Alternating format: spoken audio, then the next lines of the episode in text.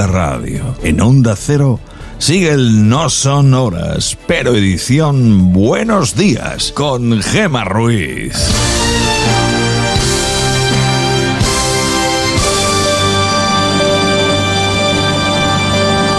Son las 5 y 5 de la mañana, las 4 y 5 en Canarias. Buenos días.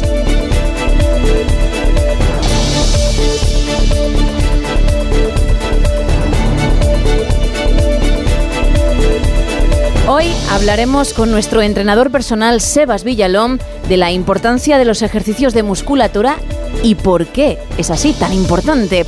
Encenderemos la pequeña pantalla porque hay estrenos y repasaremos la actualidad.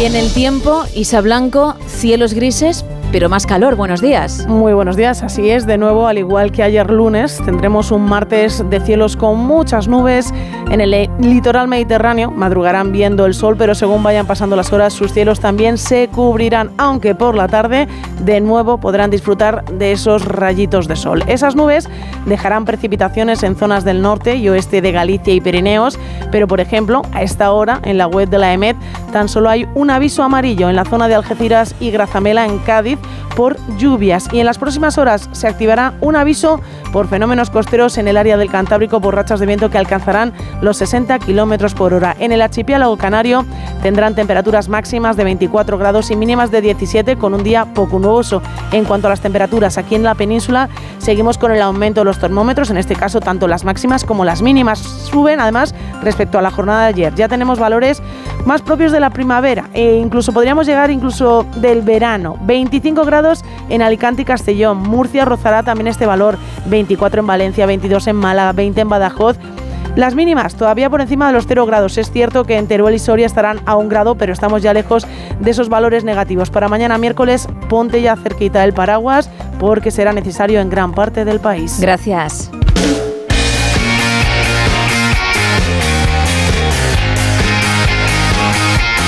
¿Y cómo viene la información deportiva? Edu Pidal, buenos días. Y en deportes hoy hay un nombre por encima de cualquier otro. Pau Gasol va a ser el protagonista del Lakers Memphis que esta noche se juega en Los Ángeles.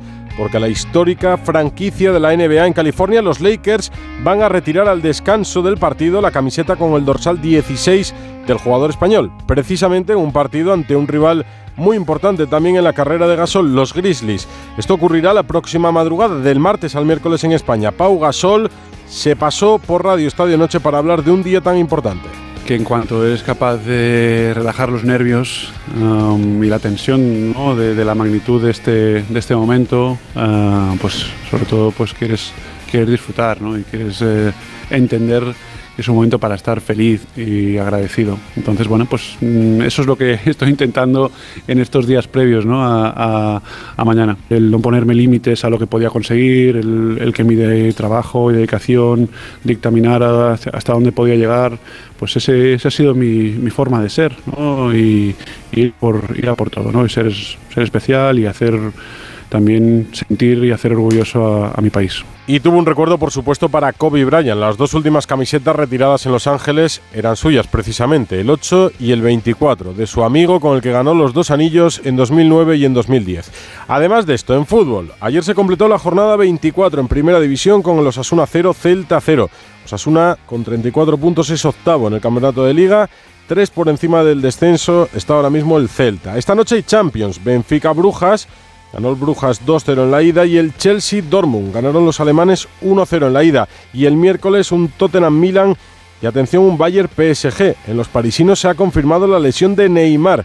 Problemas en el tobillo, va a tener que pasar por el quirófano y se pierde lo que queda de temporada. Y en tenis se ha confirmado ya que Novak Djokovic no podrá jugar en Indian Wells porque el gobierno de Estados Unidos no aprueba su entrada al país sin estar vacunado contra el COVID. Gracias, Edu. Son las 5 y casi 10 de la mañana, 4 y 10 en Canarias. Y vamos con la actualidad. Nos vamos hasta onda0.es.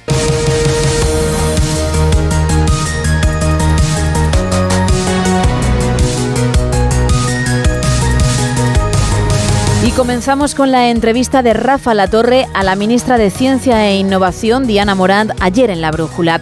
Una intervención que comenzó con cuestiones relacionadas con su cartera y la importancia de la misma. Las políticas de ciencia son políticas transversales que nos ayudan, primero, a salvar la vida de las personas, y lo digo así, de rotundo, nos ha salvado la vida en la pandemia, por ejemplo, en forma de vacuna, pero también en forma de otros resultados científicos que nos decían que teníamos que separarnos, que teníamos que ventilar las habitaciones, que teníamos que usar la mascarilla. Todo eso es ciencia. Nos salvaron la vida también a muchos ciudadanos en el volcán de La Palma. Dijeron cuándo, dónde se iba a producir esa erupción volcánica. Y, em, en definitiva, el conocimiento salva nuestra vida, nos ayudará también a salvar el planeta, a cuidarlo y también crea empleo, empleo de calidad. Y por tanto, a través del conocimiento, de la innovación, eh, podemos eh, transformar el modelo económico de nuestro país, mirar al futuro y frenar lo que se ha denominado la fuga de talento, que es un drama que también vivía nuestro país, que era que la década de jóvenes mejor preparados, con más carreras, con idiomas, tenían que salir de nuestro país porque nuestro país no tenía eh, oportunidades laborales para ellos. Yo quiero dar un dato que es que a día de hoy que estamos en datos de empleo récord de hace de, de los últimos 15 años, más de 20 millones de afiliados a la seguridad social, uno de cada cuatro nuevos empleos que se está creando en nuestro país desde el año 2020 es en el sector de la ciencia y la innovación. Eso ya es revolucionario y solo eso ya justifica la existencia de un Ministerio de Ciencia. Bueno, ha mencionado muchos asuntos, pero eh, vamos por partes. Es que ha mencionado eh, la pandemia y, la vacuna específicamente. Eh, ¿Qué ha sido de la vacuna española? Pues mire, estamos a la espera de que la EMA, que es la Agencia Europea del Medicamento, le dé el visto bueno. Eh, las vacunas, cualquier medicamento, cualquier tratamiento que se le aplica a las personas tienen que pasar por una aprobación que diga que es efectivo para lo que se ha creado y que es seguro para las personas. Y estamos en un proceso que hay que decir que como ya existen vacunas en el mercado, pues es más exigente que el, que hubo en el momento de aprobación de las vacunas. Yo quiero recordar que la pandemia estalló o se declaró en marzo del 2020 y en diciembre ya estábamos eh, vacunando a la población. Esto no había ocurrido, esto es un hito de la ciencia sin precedentes. Que España tenga una vacuna desarrollada en España, un país que antes de la pandemia no fabricaba vacuna humana la hemos diseñado, hemos conseguido fabricarla, la estamos presentando para ese examen en la EMA. Si finalmente tenemos esa aprobación, estaríamos en el podio de los siete únicos países del mundo en haber conseguido el desarrollo y la fabricación de una vacuna contra el COVID. Si no lo conseguimos, que yo estoy segura de que sí, toda esa capacitación ya la tenemos en nuestro país y desde luego somos un país mejor preparado gracias a la colaboración público-privada que antes de la pandemia. Y hoy se debate la reforma de la ley del solo sí es sí. Por eso la Torre aprovechó para preguntarle a la ministra por la postura de los socialistas ante los ataques de Podemos a cuenta de la norma. Yo le confieso que estoy bastante asombrado estos días, ¿eh? pero no tanto por las acusaciones de, Podemos hacia el Partido Socialista, que son, son acusaciones tremendas. ¿eh? Estamos hablando de traición al feminismo, estamos hablando de volver al Código Penal de la manada, bueno, desproteger a las mujeres. Eh, lo que me asombra no es tanto eh, estas acusaciones, porque Podemos suele utilizar un lenguaje grueso, sino la impavidez de las socialistas. Me parece que no contestan ustedes a estas, a estas acusaciones tan graves, no se sienten aludidas. Bueno, estamos contestando tan rotundamente como que mañana mismo en el Congreso de los Diputados se, se va a someter a votación una propuesta que ha puesto encima de la mesa el Partido Socialista. Quiero mm, subrayar que somos el único partido que hemos puesto encima de la mesa una solución para las consecuencias indeseadas de la ley del solo sí es sí. Mire, yo aquí diría, ya lo digo un poco como socialista, que llevamos 150 años defendiendo la igualdad de manera transversal y muy especialmente la de las mujeres el presidente del gobierno lo anunció este fin de semana y mañana vamos con una nueva ley para volver a seguir rompiendo techos de cristal. Esta sociedad que ha avanzado mucho en igualdad, somos reconocidos eh, internacionalmente por las políticas de igualdad de nuestro país y estoy segura que por esta nueva ley volveremos a ser pioneros. Eh, son políticas que ha puesto siempre en marcha el Partido Socialista cuando hemos gobernado y eso Podemos lo tiene que reconocer. Y a Podemos le diría que se lo piensen, porque mm, decir que no a apoyar esta reforma es decir que las cosas pueden quedarse como están.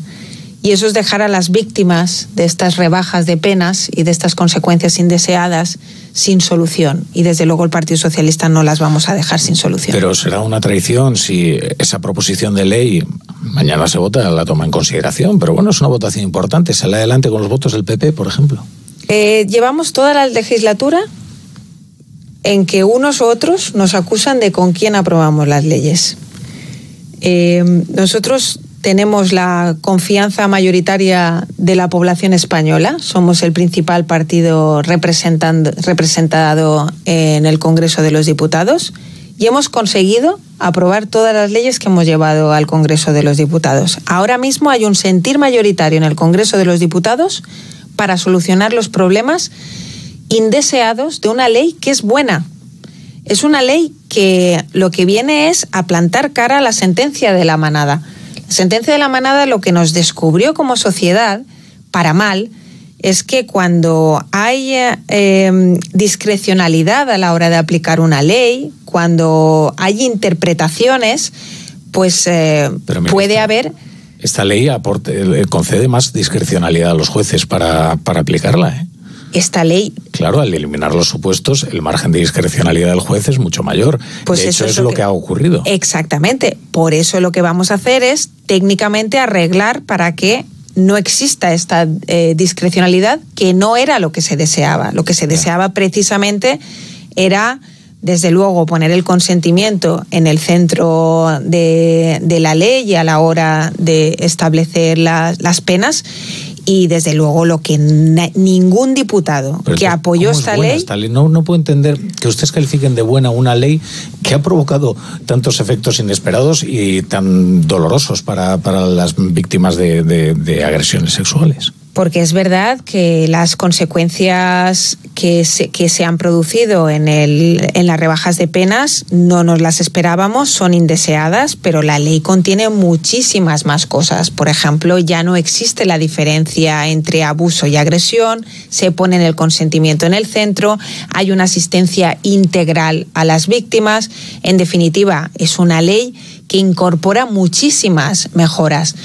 Y esta también era una mejora. Lo que pasa es que mm, hemos visto, o sea, nosotros esperábamos que en las salas se entendiera cuál era la intencionalidad de los legisladores. En definitiva, el Consejo de Ministros sacó una ley, la ha aprobado la Cámara, que es el Congreso de los Diputados, el, el Poder Legislativo se pronunció y ahora el Poder Judicial no está interpretando la ley como el poder legislativo la dibujó. Y es lo que queremos aclarar técnicamente la ley para que no haya interpretaciones y que cada sala interprete una cosa distinta.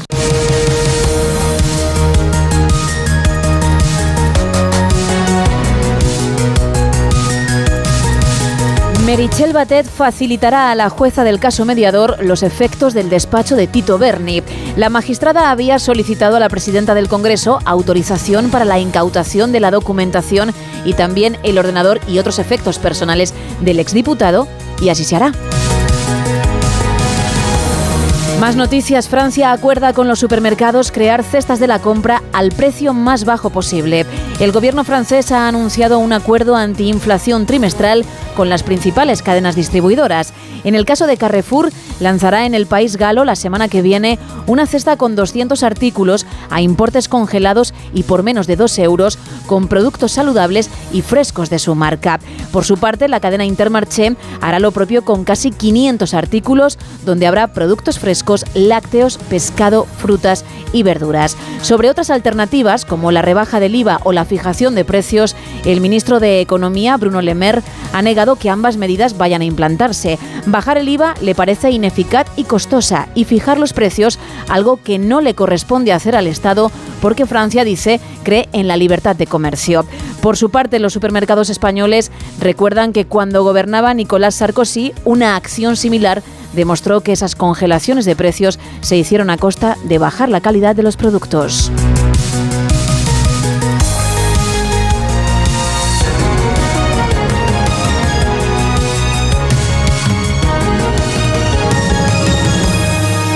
Ayer el alcalde de Madrid, José Luis Martínez Almeida, estuvo en más de uno con Carlos Alsina, donde habló, entre otras cosas, de políticas medioambientales, las listas cremalleras a cuenta de la nueva ley de paridad del gobierno y la manifestación del 8M. El alcalde de Madrid y aspirante a seguir siéndolo.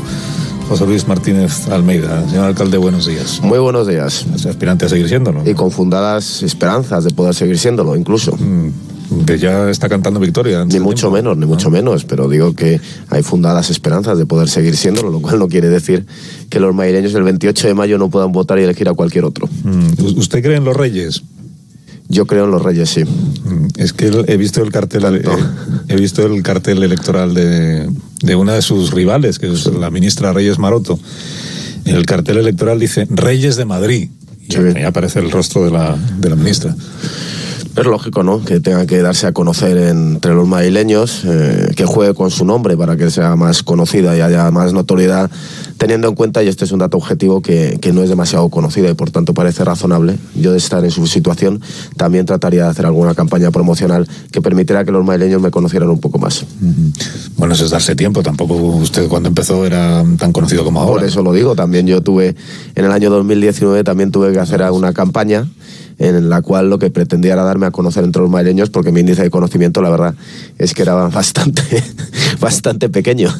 Us- Usted tiene una imagen que no sé si usted se reconoce en ella o no, pero es de un alcalde que ha ido eh, haciéndose verde a medida que iba siendo alcalde, digamos. O sea que eh, cuando estaba en la oposición a Manuela Carmena, igual la, la cosa ambiental o ecológica le tiraba menos y era más del coche, por simplificar mucho los términos, pero y que con el paso del tiempo y en su gestión como alcalde, digamos que se ha ido eh, haciendo más aficionado a la peatonalización de, de los espacios, eh, igual a un poco menos al coche que antes. ¿no? ¿Eso es así o no es, o no es así?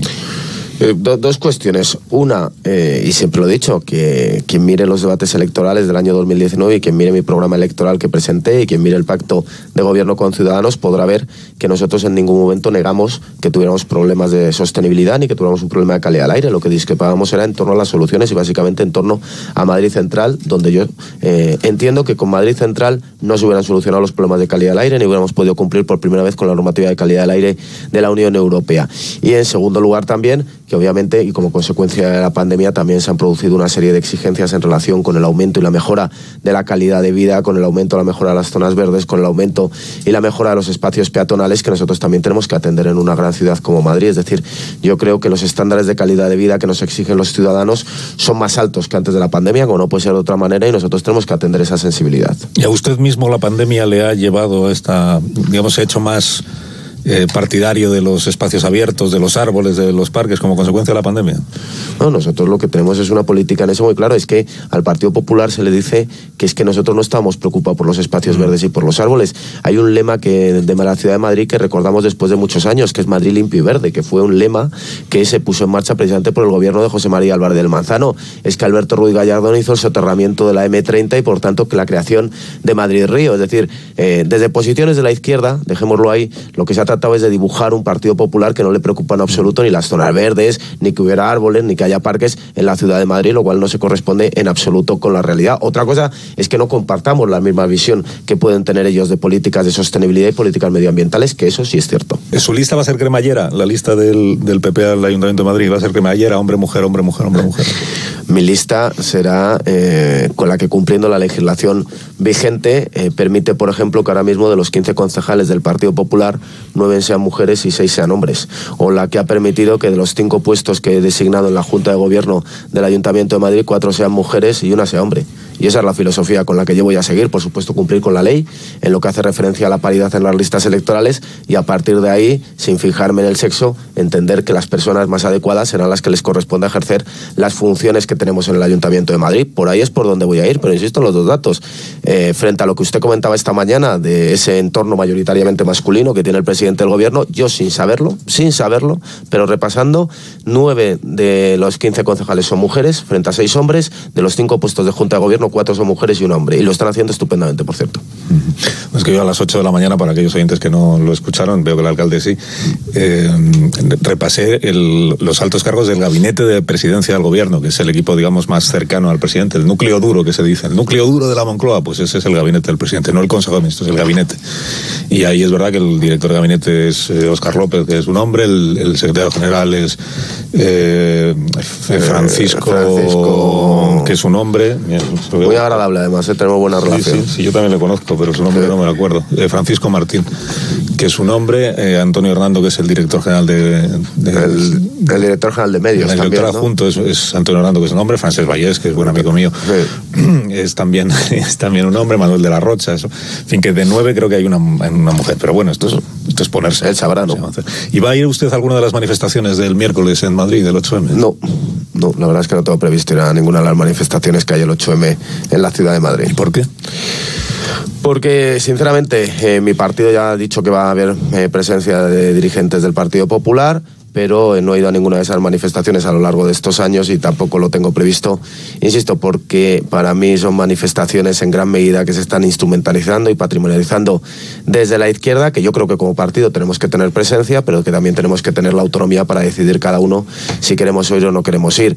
Y yo, eh, en estos años de manifestaciones en el 8M, y además en una en la cual este año lo que va a ser es un choque brutal entre posiciones de la izquierda que para mí ratifican lo que he dicho anteriormente, que desgraciadamente está manifestaciones se han patrimonializado por parte de la izquierda a lo largo de los últimos años, que la causa del feminismo nos invoca absolutamente todos, que la causa de la igualdad real y efectiva yo creo que invoca al conjunto de la sociedad, pero que eh, en este caso la izquierda lo que está haciendo es, en cierta manera, patrimonializar, como digo, ese concepto de feminismo que no comparto.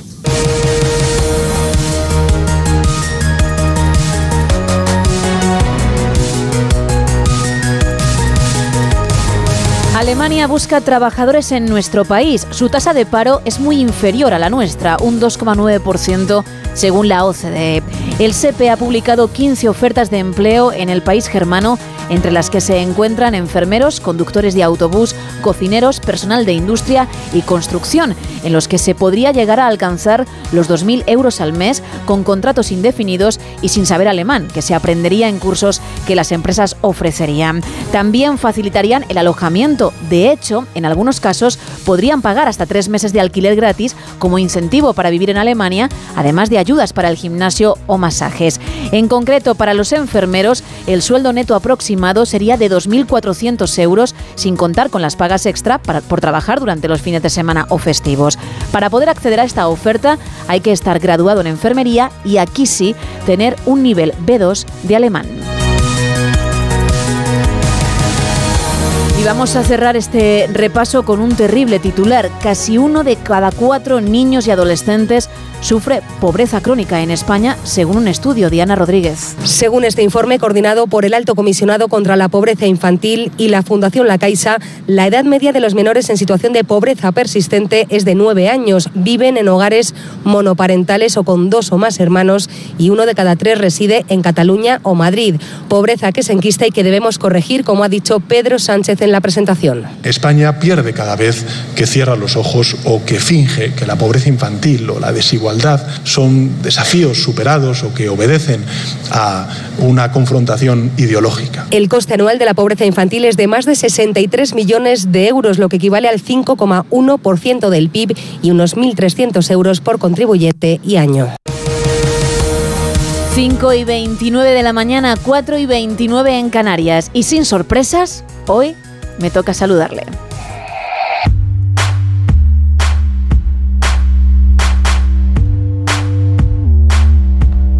Sé que te esperabas otra cosa, sé que te habías acostumbrado a la buena música, porque desde luego lo que hemos traído durante mazos, pero volvemos a la sintonía. Rubén Bartolomé, buenos días.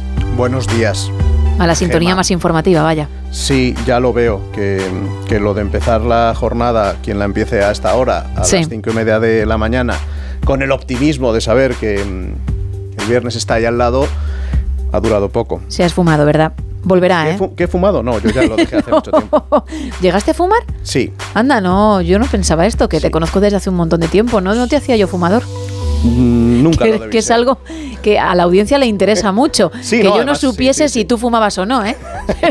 Pero bueno, que quede claro que no, no te hacía como tal. Bueno, dentro de justo media hora comienza, arranca más de uno con Carlos Alsina al frente y por lo que veo delante de ti con un montón de contenido, ¿no? Pues mira, para empezar justo dentro de media hora, con las tres historias con las que arranca este día. Primero el remiendo a la ley del solo sí es sí, cuyo inicio de tramitación se vota esta tarde y que enfrenta de forma directa a los socios de gobierno en la víspera de las manifestaciones del 8 de marzo, en víspera del Día de la Mujer. La ministra Robles, que ha respondido a los morados, en concreto citando a Yone Belarra, diciendo que el feminismo no empezó con ellos.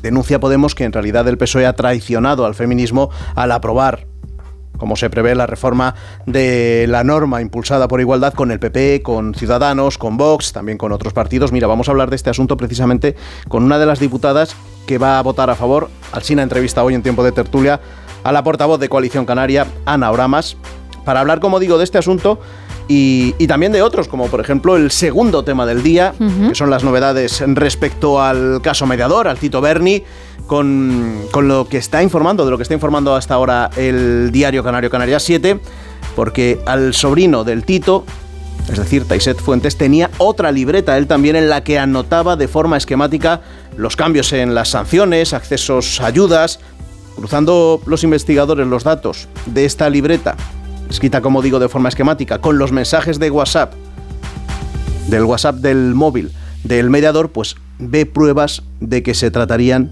y se confirmarían las andanzas de la trama. A todo esto, va a haber, los investigadores van a poder cruzar toda esta información con lo que extraigan de, del despacho que tenía en el Congreso Fuentes Curbelo, el exdiputado socialista, porque anoche mismo en cuestión de muy pocas horas, autorizó la presidenta Merichel Batet a la policía tener el acceso a entregar a los investigadores todo lo que guarde o lo que guardaba eh, Fuentes Curbelo en su despacho. No solo lo que haya físicamente, sino autorizando incluso a entrar en la nube en la que se guardan, en la que todos los diputados guardan su información, facturas, eh, posibles citas, la información que pudieran ver relevante, pues también a eso van a poder acceder los investigadores para ver si con eso se podría demostrar mm, la comisión de algún delito. Dice, dice la juez en la petición que le había hecho llegar a, a Merichel Batet que ahora mismo, ya más allá de conjeturas, eso parece desde luego una trama delictiva. Eh, tercer asunto del, del, día. Tercer asunto del día que tiene que ver con, con, la actualidad laboral y la situación laboral en nuestro país. Desvela hoy el diario El Mundo eh, un dato que se llevaba meses solicitando al Ministerio de Trabajo y es cuántos eh, cuántos eh, fijos discontinuos en situación de inactividad hay en nuestro país. Uh -huh. Esto lo venía preguntando también los grupos parlamentarios. En una respuesta por escrito, el gobierno le reconoce al PP que hay unos 440.000 personas en esta situación incluso 268.000 que están cobrando, a pesar de estar fijos discontinuos y a pesar de no aparecer en las estadísticas del paro, cobrando ellos una prestación por desempleo. ¿Por qué te digo que llama la atención? Pues porque eh, hasta hace nada la vicepresidenta y ministra de Trabajo, Yolanda Díaz, decía que estos datos eran muy difíciles de obtener, que se estaba trabajando en ellos. Bueno, pues ya en una respuesta por escrito, una respuesta parlamentaria, el gobierno confirma que son cerca de medio millón los fijos discontinuos en situación de inactividad que no aparecen en las listas del paro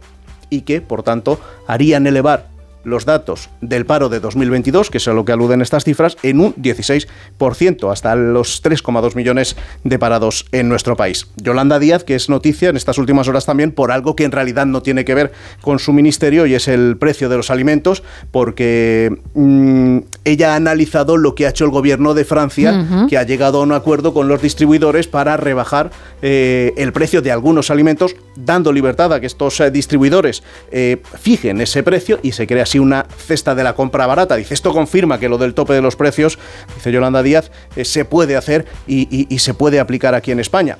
Le han preguntado luego al ministro em, que realmente tiene que ver, lleva el tema de la alimentación, que es Luis Plana, se ha dicho, bueno, sí, efectivamente, esta es una medida muy válida que se podría aplicar aquí, pero que no se puede obligar a los distribuidores a hacerla, que tienen que ser ellos, de motu propio, quien la lleven a cabo. Bueno, de todos estos asuntos vamos a hablar hoy en más de uno en tiempo de tertulia, también con Pilar Gómez, con Nacho Gardero y con Antonio Casado. Pero tenemos muchas más historias. Por ejemplo, la de la Traviata de Verdi, que nos cuenta hoy Sara Iturbide en su historia de una canción. La de las revisiones y los tigres, que analiza nuestro filósofo de cabecera, Jorge Freire, no nos hagamos daño. Con Carlos Tumer hablando hoy en su beta cultureta del impresionismo y de la importancia que tuvo en él la contaminación. Pero es que vamos a aprender la historia de la cocina peruana que para eso es día de cocinillas con David de Jorge, con Leo Harlen, y vamos a centrarnos sobre todo en su plato estrella, que es el ceviche. Y está oh. buenísimo. Sí, señor. Y ya que estamos con historias, hoy contamos la de Pancho Villa. Se cumple este año un siglo del asesinato de uno de los, de los personajes más destacados de la historia de México, de México, de Pancho Villa, y sobre todo del periodista que contaba lo que ocurría al resto del mundo durante la revolución, habla hoy Javier Cancho en su historia de. Pero es que también hablamos hoy de la historia de nuestro país, de la historia española, de toda ella y de cómo localizar todos los hechos destacados en un mapa. Es lo que ha creado la Real Academia de la Historia y hoy vamos a contar en más de uno los detalles de este logro que lo es. Interesante, desde luego. Pues a partir de las 6, las 5 en Canarias. Gracias, Rubén. Hasta mañana. Hasta mañana. Que ya estamos más cerca del fin, tú puedes. Ay, ay, ay, no queda nada. Eso es. 5 y 36, 4 y 36 en Canarias y seguimos con más información, con más datos interesantes. ¡Paren las rotativas! Vale, ya pueden arrancar. ¿Con qué me sorprendes este martes ya 7 de marzo, Isa? Pues vengamos a aprender un poco más de los semáforos. De, por ejemplo, el primer semáforo del mundo se instaló en Londres en 1868 en el exterior del Parlamento británico de Westminster. Su creador fue un ingeniero ferroviario llamado John Pick Knight y su diseño era muy diferente, obviamente, del modelo actual. Consistía en dos brazos verticales con dos lámparas de gas cada día. Bueno, de día lo que, lo que pasaba es que el brazo estaba en posición vertical, que indicaba seguir, seguir, seguir, y cuando estaba en posición horizontal indicaba, obviamente, párate, no pasas por aquí. Y de noche se utilizaban las lámparas de gas con los colores verde para seguir y rojo para parar accionadas de forma manual por un policía que se pasaba ahí todo el día. Imagínate. ¿Qué pasa? Pues que ese primer semáforo duró algo menos de un mes porque el día 2 de enero de 1869 explotó y entonces dijeron hay que darle una, vuelta, ¿no? Una vuelta al tema. Así que nada, le tuvieron que dar vuelta al tema y en 1919 Ernest Sirrine mejoró el semáforo volviéndolo automático. El primer semáforo eléctrico del mundo se instaló en Cleveland, en Estados Unidos, en 1914. El primero en Europa se instaló en Berlín, solo 10 años después. En nuestro país, el primer semáforo se puso en Madrid, en el cruce de la calle Alcalá con Conde de Peñalver, la actual Gran Vía, y fue en 1926. Para la gente era algo tan novedoso que se usaron los periódicos en nuestro país para enseñar a los conductores y a los peatones el significado de los tres colores, porque en 1926 ya se había añadido el color ámbar, una señal que hoy en día significa cosas diferentes en los distintos puntos del mundo. En Italia significa, bueno, pues tú pasa y ya pues ya sorteas al que está por ahí. En Canadá la luz ámbar significa conduce con atención y normalmente está combinada con la luz roja en intersecciones de cuatro vías. En Asia, por, en países en Asia, como por ejemplo en Tailandia, la luz ámbar indica que un vehículo debe proceder con precaución en un cruce de caminos en el que las señales solo funcionan en momentos muy ajetreados del día. En otros momentos, ahí el ámbar no aparece, simplemente el verde y el rojo. Y según un artículo publicado en La Razón en septiembre de 2022, Valencia es la ciudad europea con más semáforos por habitante y la segunda en todo el mundo, superada únicamente por Nueva York. Tiene 1.100 semáforos y cerca de 800.000 habitantes, es decir, un semáforo por cada 727 valencianos. ¡Qué barbaridad! Gracias Isa. 5 y 39, 4 y 39 en Canarias. Seguimos en No Sonoras.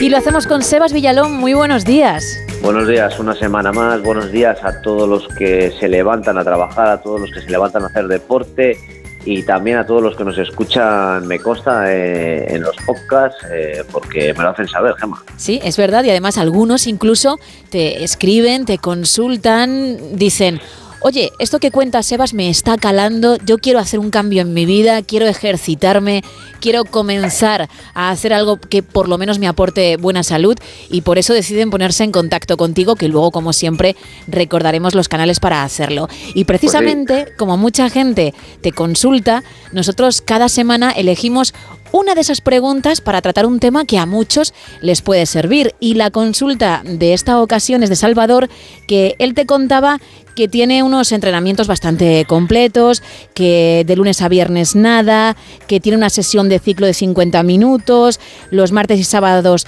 también le da, por ejemplo, a la elíptica, los miércoles tiene carrera de 10 kilómetros, es decir, que estamos ante alguien que dice, ojo, que yo no es que me quede en el sofá y de vez en cuando salga a andar, no, que tengo una rutina como Dios manda, pero lo que no hace son ejercicios de musculatura y pregunta si es bueno combinarlo. Así que se nos ha ocurrido tratar eso, la importancia de los ejercicios para el músculo y por qué es tan esencial.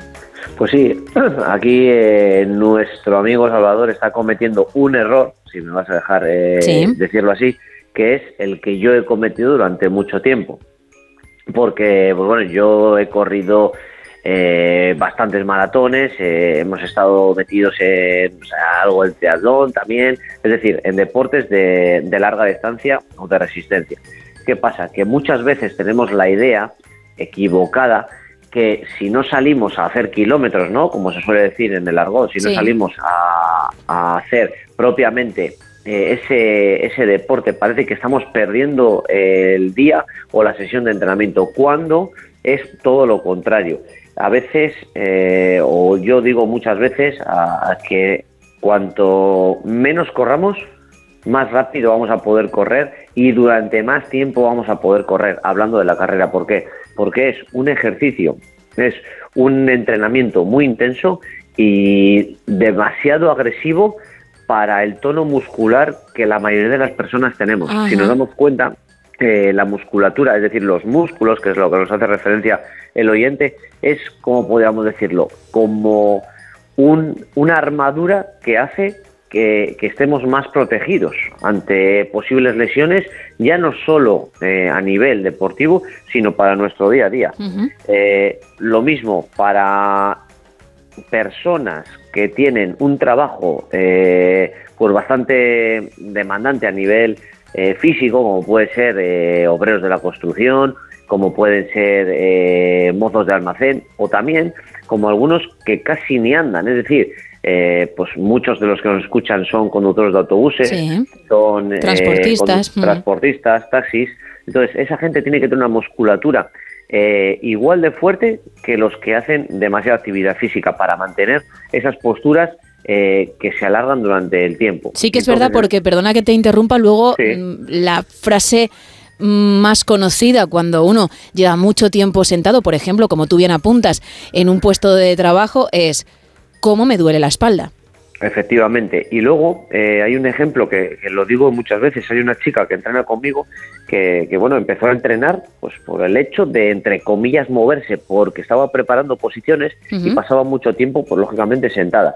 Y, y desde este verano me va comentando que joder, he he ido a muchos conciertos y antes siempre me tenía que sentar porque me dolía la espalda. Y, y ya no me duele. He ido de vacaciones, me han dado casi 10 kilómetros todos los días, que ya sabemos cuando vamos de vacaciones si queremos eh, eh, ver más cosas, ¿no? Hay que, como se suele decir, patear. Sí. Y he podido mantener eh, pues el ritmo de mis compañeras, que siempre eh, me quedaba un poquito atrás. Y al final tenemos que ver esto como algo que nos va a dar salud. Y esa salud, en este caso de esta chica que comento, le da eh, la, eh, la posibilidad de descubrir eh, la- una ciudad, de poder ir a un concierto, y pasa a veces por alto porque solo pensamos en deportistas de élite. Pero yendo un poco al caso que, que nos ocupa, eh, si nos fijamos, todos los deportistas profesionales de larga distancia están introduciendo los deportes, el, el entrenamiento de fuerza. Y entrenamiento de fuerza, por favor, no lo veamos como solo acto para culturistas, sino que también un maratoniano, ¿eh? un maratoniano tiene que hacer entrenamiento de fuerza para poder llegar a los kilómetros finales con ciertas garantías de poder acabar pues, o, al menos entrar en el tiempo que, que, él tiene estipulado. Y si vemos, se, se, hacen bastante virales entrenamientos de fuerza de ciclistas, porque ahí donde le vemos tan delgaditos ¿no? y con tan poca, tan poca grasa eh, que tienen, mueven bastante peso y al final parece que eso te va a hacer lento. Pero si tu entrenador te planifica las sesiones de fuerza, todo lo contrario, en vez de vas a ser más lento, vas a ser más rápido y vas a rendir más en los deportes. Y aunque no busques un rendimiento, porque el tanto por ciento profesional de, deportistas profesionales es muy bajito, aunque lo que busquemos sea pasar un domingo eh, eh, muy atractivo con los compañeros de la grupeta andando en bici, eh, ir a nadar, tener menos lesiones, que es lo que la gente demanda, tener menos lesiones, tenemos que intentar quitar esa idea de correr un poquito menos y dedicarle una sesión al gimnasio. Con una sesión de semana en el gimnasio bien planificada y bien orientada, eh, iba a decir que ibas a mejorar tiempos, pero vamos a pasar eso por alto. Vas a intentar, vas a sobre todo mm, lesionar de menos. Por poner un símil, si te estoy entendiendo, que creo que sí, es como un coche. Si un coche tiene 90 caballos y no quieres que el motor se revolucione, obviamente no vas a poder mm, ponerlo a una velocidad y a una marcha como si tuviese 150 caballos, porque entonces no vas a conseguir tu objetivo, que es que ese motor no se revolucione. Salvador, por ejemplo, nuestro oyente, si sale a correr esos 10 kilómetros que apunta, pero no fortalece ese motor, esa musculatura de la que tú nos hablabas, pues al final los resultados no van a ser buenos porque lo que va a hacer es forzar dicha máquina y, de esta forma no, no ver resultados. Por tanto, entiendo que hay que fortalecer esa armadura, creo que lo has llamado tú antes, y que luego te permita poco a poco, si te ves con, con fuerza, ir incrementando los kilómetros. Y, lo comento siempre con un, con un amigo también que está metido en este mundo, en este caso en el atletismo. Eh, digo, joder, David, si supiésemos todo lo que sabemos ahora, eh, hace años, o si tendríamos esa capacidad, eh, cuántos problemas nos hubiésemos evitado. Y pues me comenta lo mismo, ¿no? Que, ojalá, ojalá. Entonces, eh, lo comento mucho. Yo no soy más listo que nadie, Gemma, pero me porque me he equivocado más que nadie. Tú has aprendido ya y quieres que otros no cometan el mismo error y además eres profesional y te dedicas a esto, ojo. Yo lo único que, que hablo es desde la experiencia de mis equivocaciones y algún cierto que he tenido. Entonces, lo que no quiero es que nadie pase por esos errores que yo he tardado tanto en darme cuenta. Entonces, es difícil que alguien te crea, pero cuando tú lo experimentas en tus propias carnes, como suele decir, eh, la confianza es, eh, es ciega. Yo creo que Salvador ya se estaba haciendo a la idea porque si no él no pregunta, oye, ¿debería combinar esto con ejercicios de musculatura? Es decir, que creo que el hecho de, hacer esa rutina que yo comentaba al principio y, de ver que a lo mejor no avanzaba, le hizo abrir los ojos y, pensar, igual así no. Y por eso te lo consultó y ya digo, nos ha venido muy bien para que a todos nos lo expliques, porque dicho así se, entiende y dices, tiene lógica se tiene eh, un pensamiento un poquito distorsionado del entrenamiento de fuerza jama porque pensamos en el gimnasio, en, eh, pues eso, en el típico culturista, ¿no? En que lo único que quiere es ganar masa muscular. Cuando hablamos de deportes de resistencia. Entonces, eh, poco a poco también vas a gimnasios, ¿no? Vas a centros deportivos y, ves a gente, pues, pues lo que hablamos de deportes de resistencia, que lo están tan tan concienciados que es fundamental que quitan kilómetros de su planificación semanal a veces para pasarse esa horita en el gimnasio que porque saben que no nos vamos a engañar. Es fundamental, ¿no?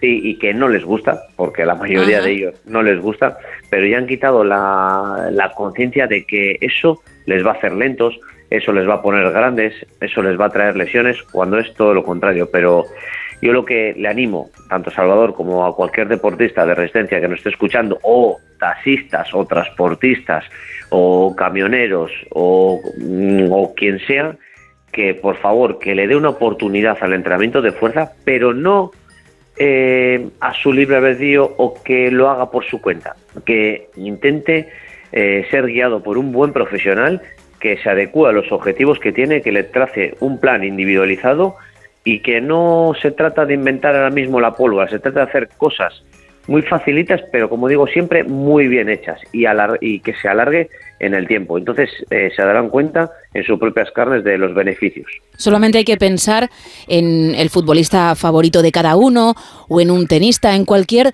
deportista también de, de primer nivel que no solo entrena pues con la raqueta en el caso del tenista o en el campo de fútbol con el resto de compañeros en el caso del futbolista, ¿no? También vemos muchas sesiones de entrenamiento, como tú bien apuntas, en un gimnasio por eso, porque la musculatura es. es esencial. Luego cada uno puede elegir el deporte que desee, que más le guste, con el que más disfrute, pero para precisamente poderlo disfrutar, primero hay que estar fuertes y hay que trabajar una cosa para que llegue la otra. Así es, y como pues también pongo un ejemplo siempre que de pequeños pues solía pasar, ¿no? Que, que tú, te daban verdura, ¿no? Y, y normalmente, sí. normalmente no te gustaba. ¿Y qué te decían tus padres? No, es, no te gusta, pero hay que comerlo porque es bueno. Claro. Entonces aquí pasa lo mismo. Eh, yo sé que no es demasiado atractivo en el gimnasio trabajar la fuerza, pero si lo que más te gusta es, pongamos el caso de correr, ese entrenamiento en el gimnasio va a hacer que tú puedas correr más y durante más tiempo en tu vida. Pues queda muy claro, yo imagino que a Salvador también y que habrá tomado buena nota, pero no solo, a, no solo a él, sino a todos aquellos que se encontraban en la misma situación y quizá algunos no entendían por qué. Bueno, pues es fundamental, añádelo a tu rutina porque no te vas a arrepentir y además es que es lo que hemos dicho, es necesario. Sebas Villalón, recordamos tus canales por si alguien tiene otro tipo de consultas y quiere ponerse en contacto contigo. Por supuesto, y ante todo, daros las gracias por comunicaros conmigo y también, entre comillas, pediros disculpas porque, sinceramente, eh, a veces tardo mucho en contestar, pero lo hago con todo el cariño del mundo y con todo el respeto. Así que vamos allá con el teléfono, que es el 623-473-164. Lo repito de nuevo, 623-473-164. También un correo electrónico, info arroba entrenaconsebas.com y en el Instagram Entrena con Sebas, eh, estamos a vuestra disposición. Pues ahí están todas las vías de comunicación y nosotros nos pondremos también en contacto contigo, pero dentro de siete días. Sebas, muchas gracias. Por supuesto, muchas gracias y, y a entrenar todo lo que se pueda. 5 y casi 52 de la mañana, 4 y 52 en Canarias y encendemos la pequeña pantalla.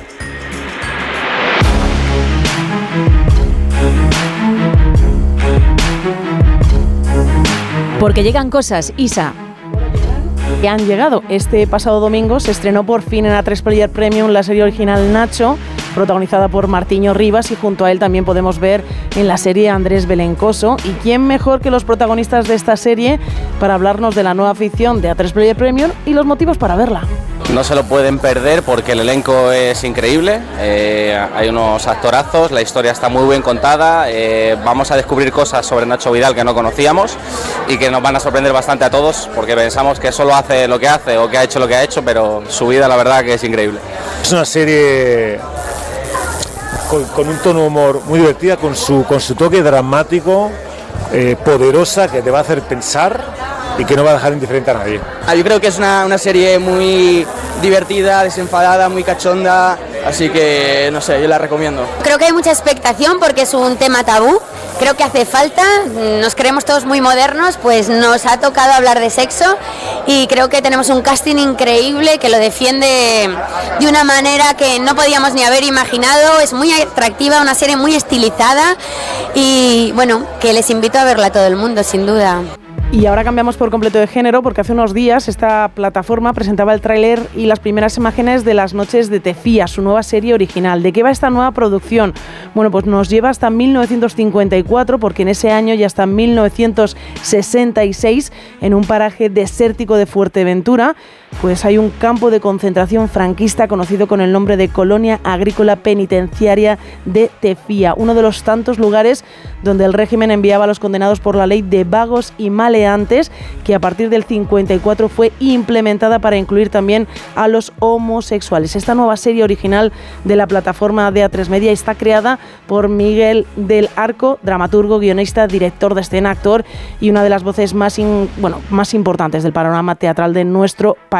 En el amplio reparto de la serie podemos encontrar actores como Marcos Ruiz, a Patrick Criado, que la verdad es que últimamente le vemos en muchas series y está, es un actor que lo hace muy, muy bien, y a Miquel Fernández. La serie será presentada en cuatro días en el Festival de Málaga. Y fuera de la plataforma de A3 Player Premium, os puedo contar que si hace una semana nos enteramos de que no iba a haber una tercera temporada de Mindhunter, hace unos días sabíamos que HBO ha cancelado el reboot de True Blood y es que la cadena ha dicho que tienen demasiados proyectos encima de la mesa muy importantes. La segunda temporada de La Casa del Dragón, la nueva serie de Kate Winslet que se llama The Palace o el más que posible spin-off de Succession. Así que los fans de los señores vampiros de True Blood no están nada contentos con los jefes de la HBO, pero será por series. No, no, no nos duele mucho No, no, no nos esa duele. noticia en el equipo, ¿eh?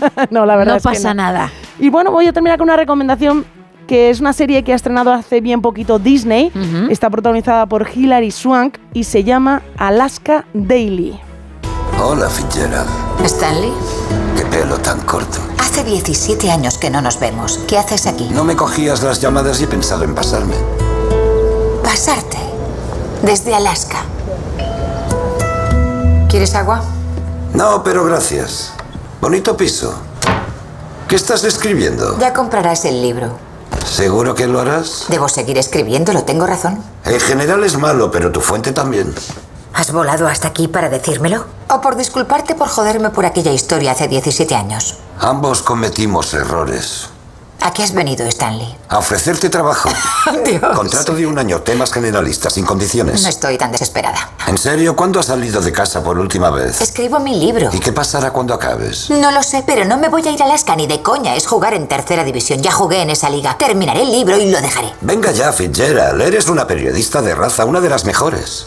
¿De verdad? Tal vez no leas las noticias, pero resulta que soy una cutre y estoy cegada por mi ambición. Oh, y una busona que odia a las mujeres. Irónico, ¿no? Bueno, os cuento, no es nada que no sepáis, que termina yendo el Alaska. Ella recibe una nominación en los Globos de Oro por su papel en esta producción, una producción que, por cierto, es bien cortita. Son 11 capítulos de apenas 45 minutos cada uno de ellos, en el que vemos cómo se sigue la historia, entre otras muchas, de la muerte de varias jóvenes indígenas en la zona de Anchorage, en Alaska. Dirige esta serie Tom McCarthy, que en 2015 llevó a la gran pantalla un peliculón llamado Spotlight, ganadora del Oscar a Oh, Mejor Película. ya te digo. También centrada en la investigación periodística, así que fue ver que estaba detrás de esta serie, también ver a Hilary Swank y decidí darle al play y la verdad es que no me ha decepcionado nada y por eso yo creo que es una muy buena recomendación de esta semana. Recordamos el título. Alaska Daily y la podemos encontrar en la plataforma de Disney. Gracias, Isa. Pues dentro de una semana más volveremos a encender la pequeña pantalla y a ver con qué nos encontramos. De momento la cosa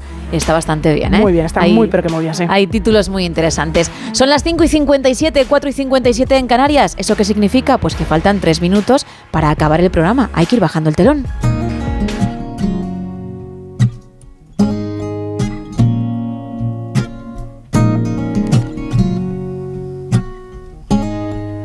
Gracias Isa Blanco, Sergio Monforte, Edu Pidal, Rubén Bartolomé y Sebas Villalón.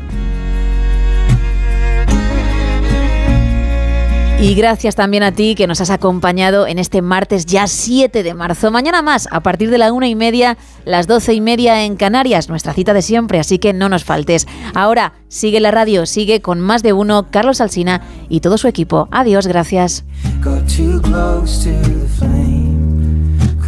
crying out, Father, oh, hold fast and